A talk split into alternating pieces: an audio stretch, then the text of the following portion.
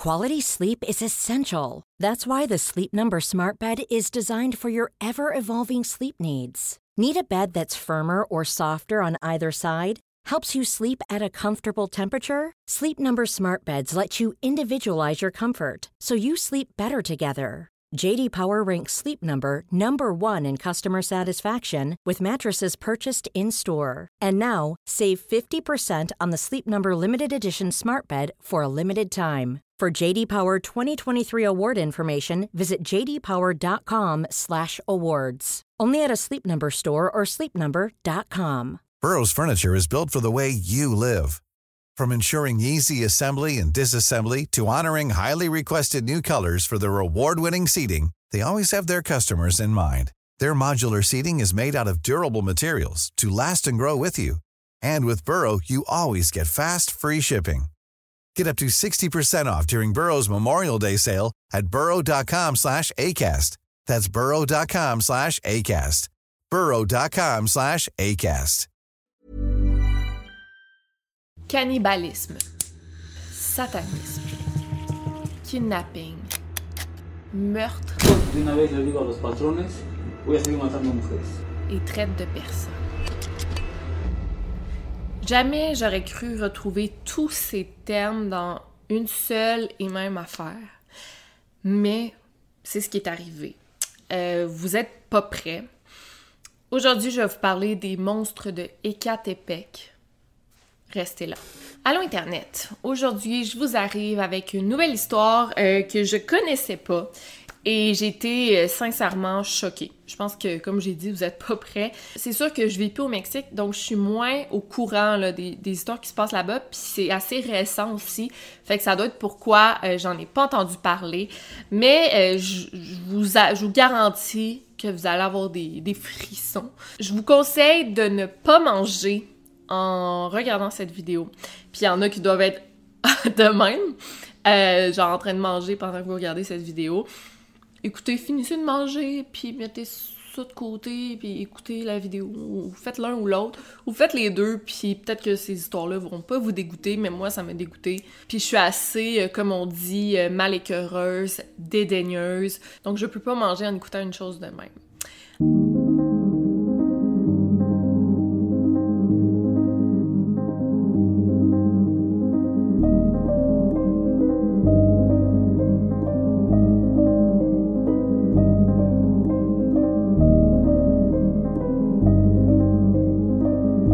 Écoutez le podcast Over and Out.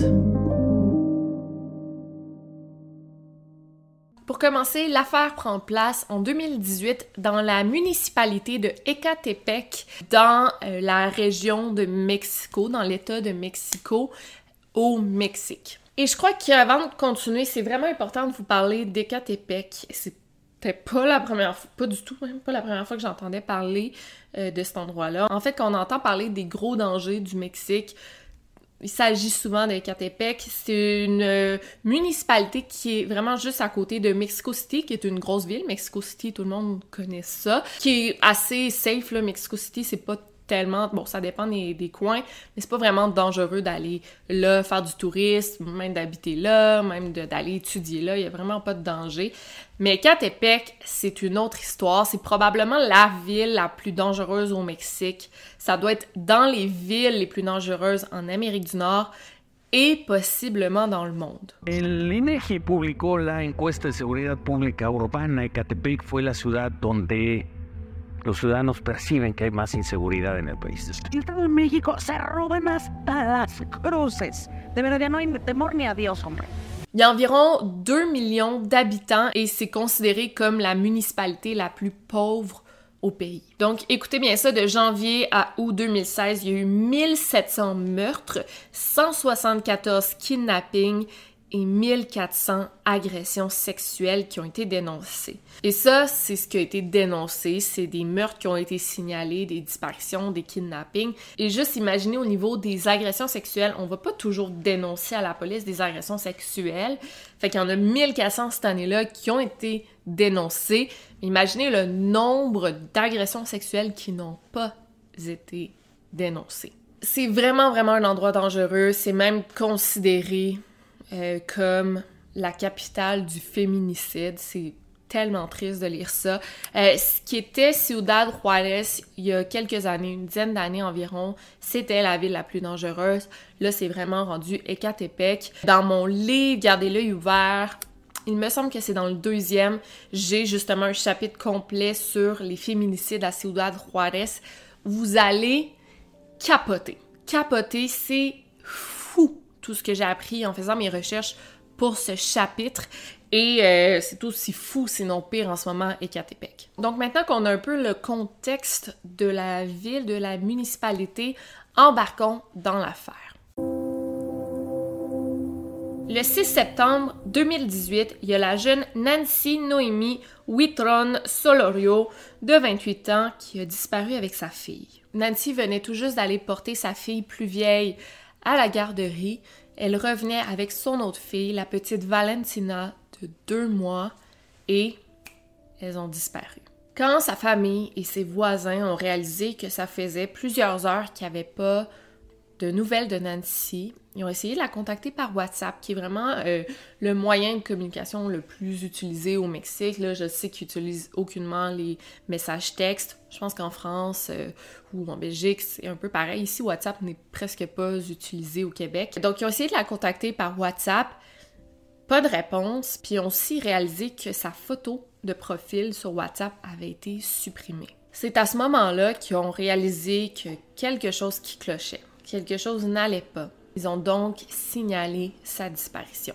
Malheureusement, la famille de Nancy ont dû faire face à l'incompétence policière comme on le voit beaucoup trop souvent au Mexique. Ils ont demandé à ce qu'on active l'alerte Amber parce que là, il y a un bébé de deux mois qui a disparu, qui s'est probablement fait kidnapper.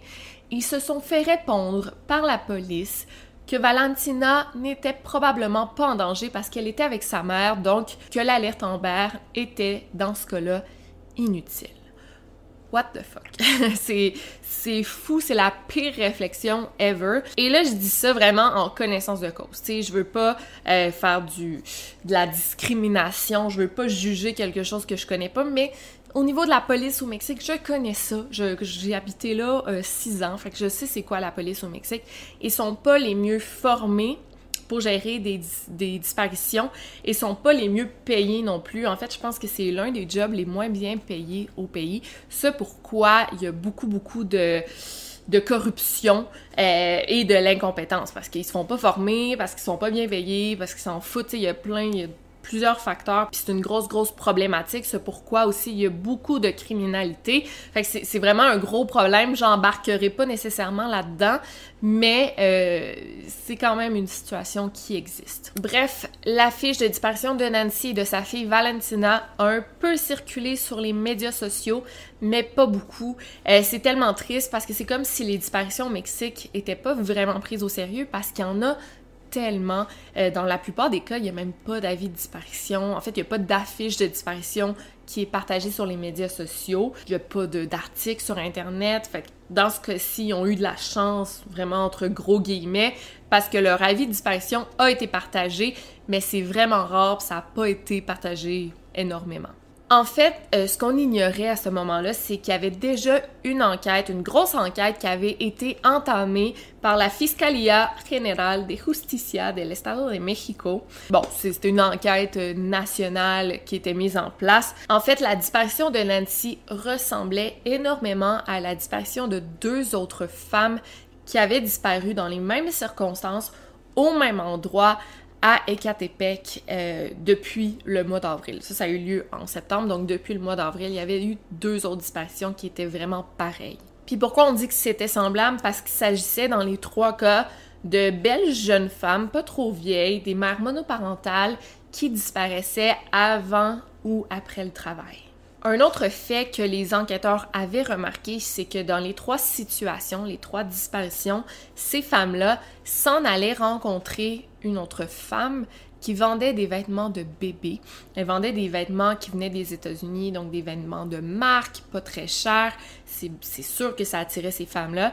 Elle se présentait chez cette femme en question et pouf, elle se volatilisait. Grâce au registre d'appel des femmes disparues, la police a pu géolocaliser le dernier endroit où ces femmes avaient envoyé des textos ou avaient fait un appel et ça les a menés à la maison de cette femme en question qui vendait des vêtements de bébé. C'est là qu'ils sont arrivés devant le 530 rue Playa Tijuana dans la colonie Jardines de Morelos qui était habitée par un couple et bien vite euh, cette maison va être reconnue comme étant la maison des horreurs du Mexique.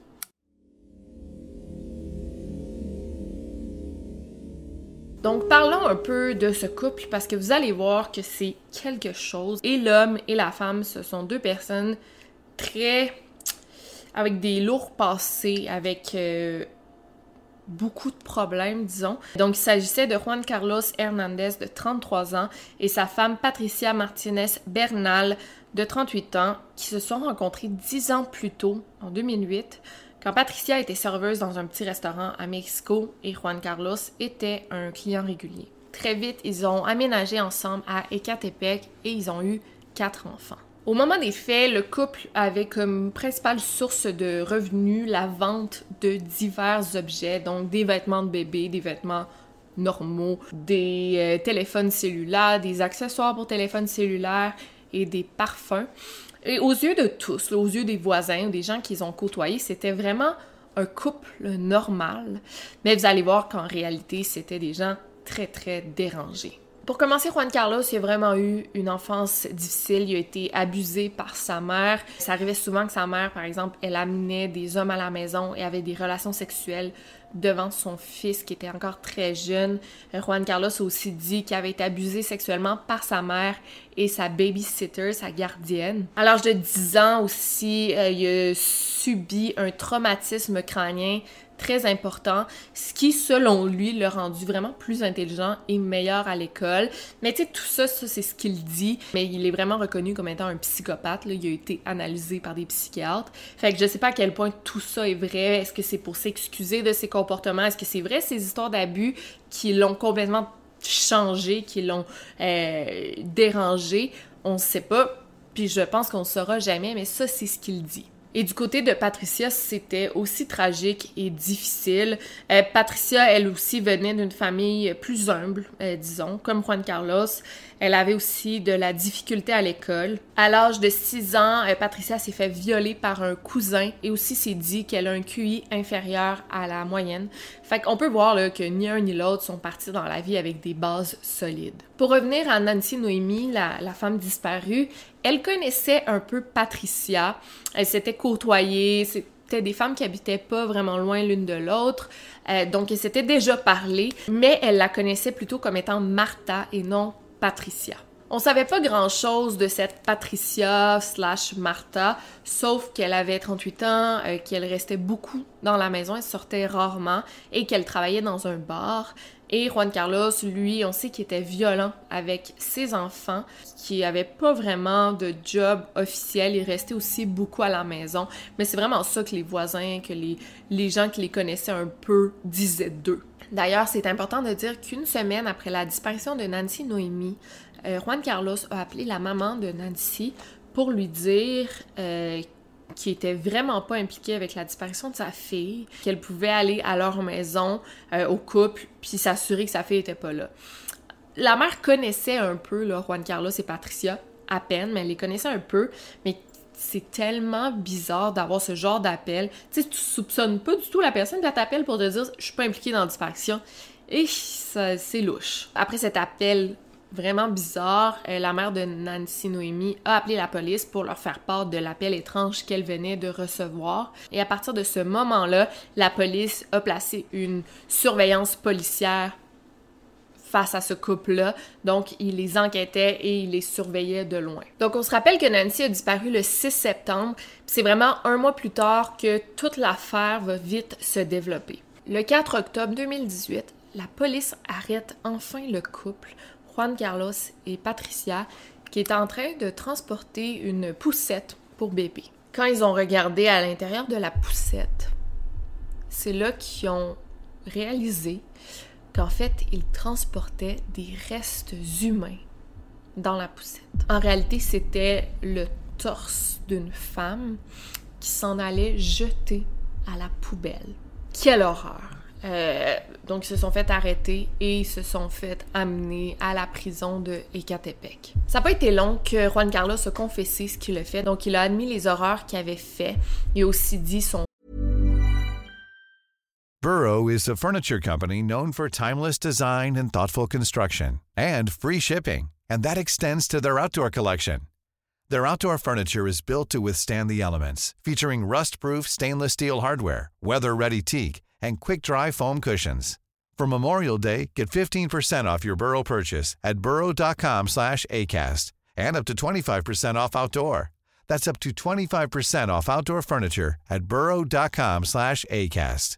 Quality sleep is essential. That's why the Sleep Number Smart Bed is designed for your ever evolving sleep needs. Need a bed that's firmer or softer on either side? Helps you sleep at a comfortable temperature? Sleep Number Smart Beds let you individualize your comfort so you sleep better together. JD Power ranks Sleep Number number 1 in customer satisfaction with mattresses purchased in-store. And now, save 50% on the Sleep Number limited edition Smart Bed for a limited time. For JD Power 2023 award information, visit jdpower.com/awards. Only at a Sleep Number store or sleepnumber.com. mode opératoire, comment il piégeait ces femmes-là, mais aussi où il s'est débarrassé des restes humains. Selon sa conjointe, Patricia Martinez, le couple aurait en tout assassiné 12 femmes depuis 2012, donc ça faisait 6 ans, sur une durée de 6 ans, il avait assassiné 12 femmes. Juan Carlos, lui, il dit qu'il aurait assassiné minimum 20 femmes. Toutefois, au moment de donner des noms, des détails, des informations, il a seulement pu donner le nom euh, et des informations de 10 femmes. Donc, je pense qu'il se vantait euh, qu'il en avait tué 20, mais peut-être que la réalité, c'était plutôt 10 femmes. Donc, j'imagine que la police s'attendait vraiment pas à ça. Il y avait devant eux un couple de vrais tueurs en série.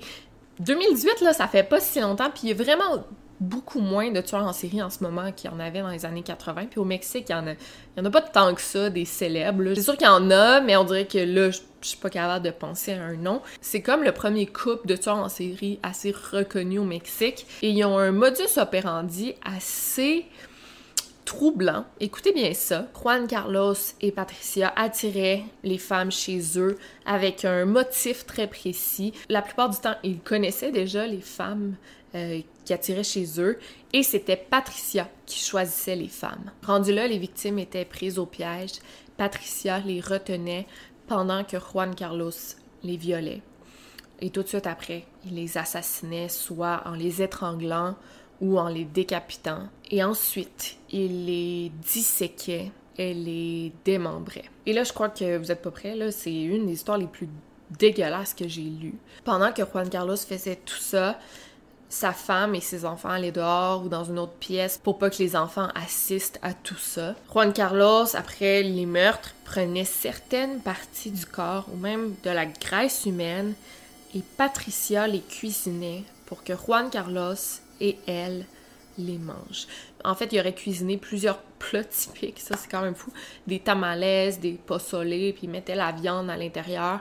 Fait c'était pas juste genre je mange la viande par cannibalisme, ben oui c'est ça, mais les, les apprêtait. Ce qui rend ça, je sais pas si moins dégueulasse, plus dégueulasse, mais c'est dégueulasse tout court. Aussi, ce qu'il faisait, c'est qu'il coupait certaines parties en petits morceaux pour les donner à manger à leurs chiens. Sinon, il y avait aussi d'autres parties comme le cœur ou d'autres organes qui étaient placés dans des récipients d'alcool pour comme les conserver et il les offrait à la Santa Muerte que j'ai déjà parlé euh, dans une autre vidéo. J'ai une vidéo de 10 minutes sur le sujet. Je vais mettre le lien dans la barre de description. Si vous voulez savoir qu'est-ce que la Santa Muerte, c'est vraiment fascinant. Euh, fait qu'il les offrait à la Santa Muerte. Et en plus de ça, ben, selon Patricia, euh, Juan Carlos aurait même pratiqué de la nécrophilie avec au moins un des corps. Sinon, le reste des parties du corps étaient conservées dans leur congélateur où ils s'en sont débarrassés de d'autres euh, en les jetant dans des terrains abandonnés. Apparemment aussi qu'ils auraient même vendu quelques ossements à des gens sur Internet pour qu'eux-mêmes, à leur tour, ils les offrent à la Santa Muerte. Là, juste pour vous le dire, ceux qui vont pas vérifier la, vidéo, la Santa Muerte, c'est comme la scène de la mort. Puis apparemment que tu vas demander des vœux, des souhaits à cette Santa Muerte, puis tu vas... Il y en a qui vont faire, entre guillemets, des sacrifices humains ou offrir des parties du corps ou comme des choses comme ça pour obtenir euh, ce désir, ce souhait. Bon, c'est un petit peu plus complexe que ça, puis ça, c'est souvent la légende, mais en réalité, je pense pas que ça soit ça réellement qui est fait. Mais bref, euh, allez voir la vidéo. Et là, écoutez bien euh, l'extrait de l'arrestation de Carlos. Il s'est fait rencontrer par un docteur tout de suite quand il s'est fait arrêter. Et on a un extrait de son interview. C'est complètement dégueulasse. Euh, ceux qui m'écoutent par audio, podcast, je vous invite à aller voir cet extrait sur YouTube parce que je vais mettre des sous-titres. Y prefiero que mis perritos coman carne de estas mujeres a que ellas sigan respirando mi oxígeno. Mil veces que coman los perritos y las ratas a que ellas sigan caminando por. Pero si salgo, de una vez le digo a los patrones, voy a seguir matando mujeres. ¿Por la voz, por Dios o por Uno, porque a veces no me deja dormir esta madre. Dos, por el odio que les tengo. Lo que hago está bien, patrón, porque estoy limpiando el mundo nada más de porquería. Yo estoy completamente sano y bien. Ouf. Euh, ben en gros, il, insulte vraiment les femmes. Il dit euh, qu'il aime mieux donner euh, les parties du corps à son chien plutôt que les nourrir de d'autres choses. Aussi, euh, ben, tu c'est ça, il insulte beaucoup les femmes. On voit qu'il y a une haine des femmes euh, à cause de ce que sa mère lui a fait subir, selon lui. Euh, fait que ça, en gros, c'est ce qu'il dit. D'ailleurs, je veux juste dire, il y a une genre de controverse par rapport à cette vidéo-là parce que euh, une semaine après l'interrogatoire avec Juan Carlos, la vidéo a été publiée sur les médias sociaux. Elle a comme été leaked. Inf- euh, je sais pas comment dire ça en vrai en français, mais elle elle a été publiée sans l'accord, en fait, de manière illégale. Ce qui est quand même fou parce que c'est sûr que c'est quelqu'un de la gang. Est-ce que c'est un policier? Est-ce que c'est un avocat? Est-ce que c'est le psychiatre qui l'interviewait? Mais c'est dégueulasse. En fait, ça va vraiment à l'encontre des droits humains. Pour plusieurs raisons. Là, surtout pour la raison de la confidentialité. Donc, le public n'aurait pas dû avoir accès à ça, mais aussi, à ce stade-ci, on ne sait pas s'il est coupable. Il n'a pas été reconnu coupable. Il est encore innocent aux yeux de la justice. Oui, ce qu'il fait, c'est dégueulasse, puis tu te dis, OK, pourquoi il aurait le droit à la confidentialité quand il dit toutes ces, ces cochonneries-là, mais tu sais, juste au niveau euh, légal et, justice, moi, je suis vraiment pas d'accord à ce que cet interrogatoire-là ait été diffusé. Et aussi, d'un autre côté, ça aurait vraiment pu nuire euh, au dossier des procureurs. Donc, pour foutre le gars en prison, ben on veut que les procureurs aient un bon dossier, pas un dossier, pas un interrogatoire que des millions de personnes ont vu, mais aussi les victimes à ce stade-ci n'étaient pas encore identifiées. Fait que imagine là, que toi, tu es un parent de victime, ta fille est disparue, mais tu sais pas encore qu'elle a été assassinée, surtout pas par ce creep-là, puis tu reçois cette vidéo-là, tu vois passer cette dégueulasserie-là sur Facebook, genre, puis tu vois ça. C'est tellement un manque de respect pour tout le monde d'impliqué, là. Et c'est fou parce que ça arrive tellement souvent au Mexique. Là, je veux juste dire une petite anecdote en lien avec ça. Quand j'habitais au Mexique, à Monterrey, précisément à Monterrey, il y avait eu une tuerie vraiment triste dans une école primaire ou secondaire, mais il me semble que c'était primaire, puis c'était un jeune, un enfant qui est arrivé en classe avec un gun, avec un fusil dans son sac à dos. Il avait juste sorti en classe, puis il avait tué euh, d'autres enfants, puis la, pro- la professeure. C'est arrivé pendant que j'étais prof, fait qu'on était vraiment paranoïaque à ce moment-là. Puis, euh, il y avait des photos des enfants tués que le monde s'envoyait sur WhatsApp. Je me rappelle, j'avais reçu ça, puis j'étais comme, mais non, c'est fake, c'est impossible. On voit, genre, le cerveau de l'enfant qui a été tué, là, c'est impossible. Puis non, c'était les photos, les réelles photos. Fait que c'est qui qui a leaké ça? Est-ce que c'est la police? Est-ce que c'est les parents? Est-ce que c'est d'autres enfants? C'est dégueulasse. Puis euh, dans les deux cas, dans le cas de Juan Carlos et la tuerie de Monterrey, dans les deux cas, ils n'ont jamais pu identifier euh, les responsables d'avoir euh, publié ces photos-là. Pour revenir aux victimes, malheureusement, on n'a pas tous leurs noms. Euh, ça n'a pas été diffusé ou je l'ai j'ai pas trouvé l'information. Ça, c'est triste. Je veux jamais parler du tueur plus des victimes, mais je vais en parler un peu de quelques-unes. Il y a eu Arlette Samantha Holguin Hernandez de 22 ans qui a disparu le 25 avril 2018. C'était une mère de trois enfants et ça faisait près de deux ans qu'elle vivait pas très loin de la demeure de Juan Carlos et Patricia. Il y avait aussi Evelyn Rojas Matus de 29 ans qui a disparu le 26 juillet. Elle a disparu après être allée acheter des vêtements pour ses enfants. C'est super triste. Un autre truc qui est complètement fou, c'est que la fille de Nancy Noémie, donc la petite Valentina de deux mois, a pu être sauvée. En fait, Valentina avait été vendue pour 15 000 pesos. Ça, ça fait environ 1200 dollars canadiens. Elle avait été vendue à un couple qui ne pouvait pas avoir d'enfants.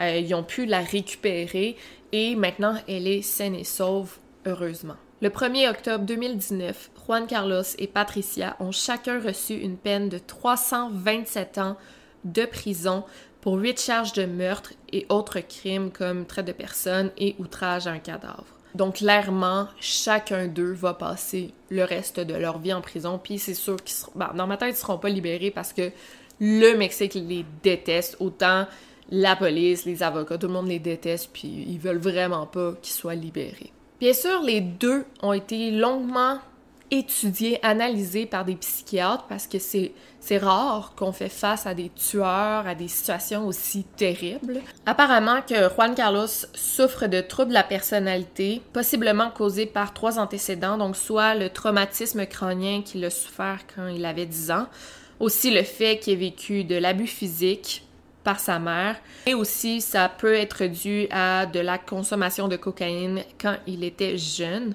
Il souffre aussi d'hallucinations visuelles. Donc, pendant l'une des consultations, par exemple, il voyait un chien dans la pièce alors qu'il n'y en avait pas. Con Don Silvio, donde yo trabajaba, patrón, otra vez voy a traer agüita para mi perrito. No, ni me diga eso porque en Chile yo estoy bien. Pasó un pinche perro y yo lo acabo de ver. No, me molesta que me traten de decir güey, porque mi cabeza no, no da para eso. Yo vi a ese pinche perro negro. Aussi, selon ses dires, euh, Juan Carlos avait des pulsions meurtrières incontrôlables et il réussissait juste à se satisfaire un peu quand il tuait.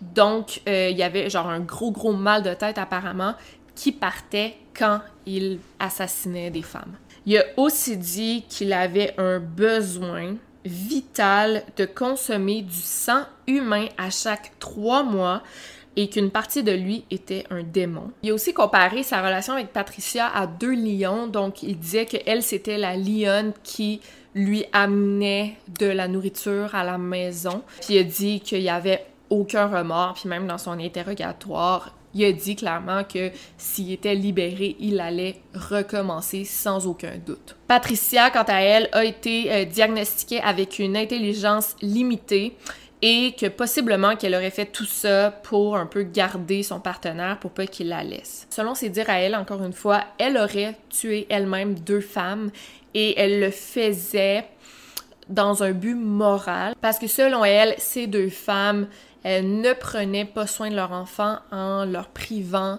de la présence d'un père parce que je vous rappelle qu'ils tuaient surtout des mères monoparentales. Donc pour elles, c'était comme impensable que les enfants n'aient pas de père, donc elle décidait de les tuer, ce qui n'a aucun sens. Donc voilà pour cette histoire. Je sais que c'est pas super long, mais je voulais quand même vous en faire part parce que c'est une histoire très très choquante. Puis bon, je fais du true crime, faut que j'en parle. C'est tellement triste parce que oui, il y a eu plusieurs disparitions, meurtres de femmes à cause de ces tueurs en série. Mais la grosse, grosse, fucking grosse majorité des femmes qui disparaissent puis qui sont assassinées au Mexique, c'est des féminicides dans le sens que c'est pas fait par des tueurs en série, c'est fait par des hommes random, des inconnus ou de la violence conjugale par leur mari, leur père, leur oncle. Fait que c'est ça qui est le plus triste. Tu sais, je parle d'un cas isolé, mais la plupart des meurtres puis des disparitions au Mexique, c'est pas fait par des tueurs en série, vraiment pas même. Donc voilà, euh, je vais vous voir la semaine prochaine pour une nouvelle vidéo. N'oubliez pas de garder l'œil ouvert, de pas faire confiance trop trop à ses voisins et barrez vos portes. Over and out.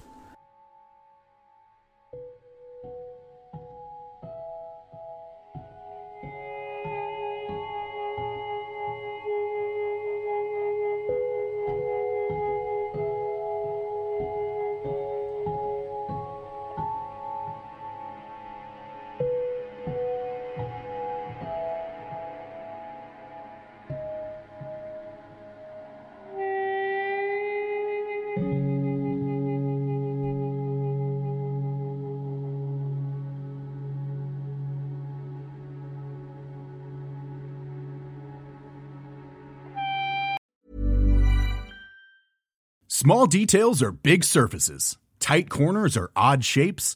Flat, rounded, textured, or tall. Whatever your next project, there's a spray paint pattern that's just right. Because Rust new Custom Spray 5 in 1 gives you control with five different spray patterns. So you can tackle nooks, crannies, edges, and curves without worrying about drips, runs, uneven coverage, or anything else. Custom Spray 5 in 1 only from Rust-Oleum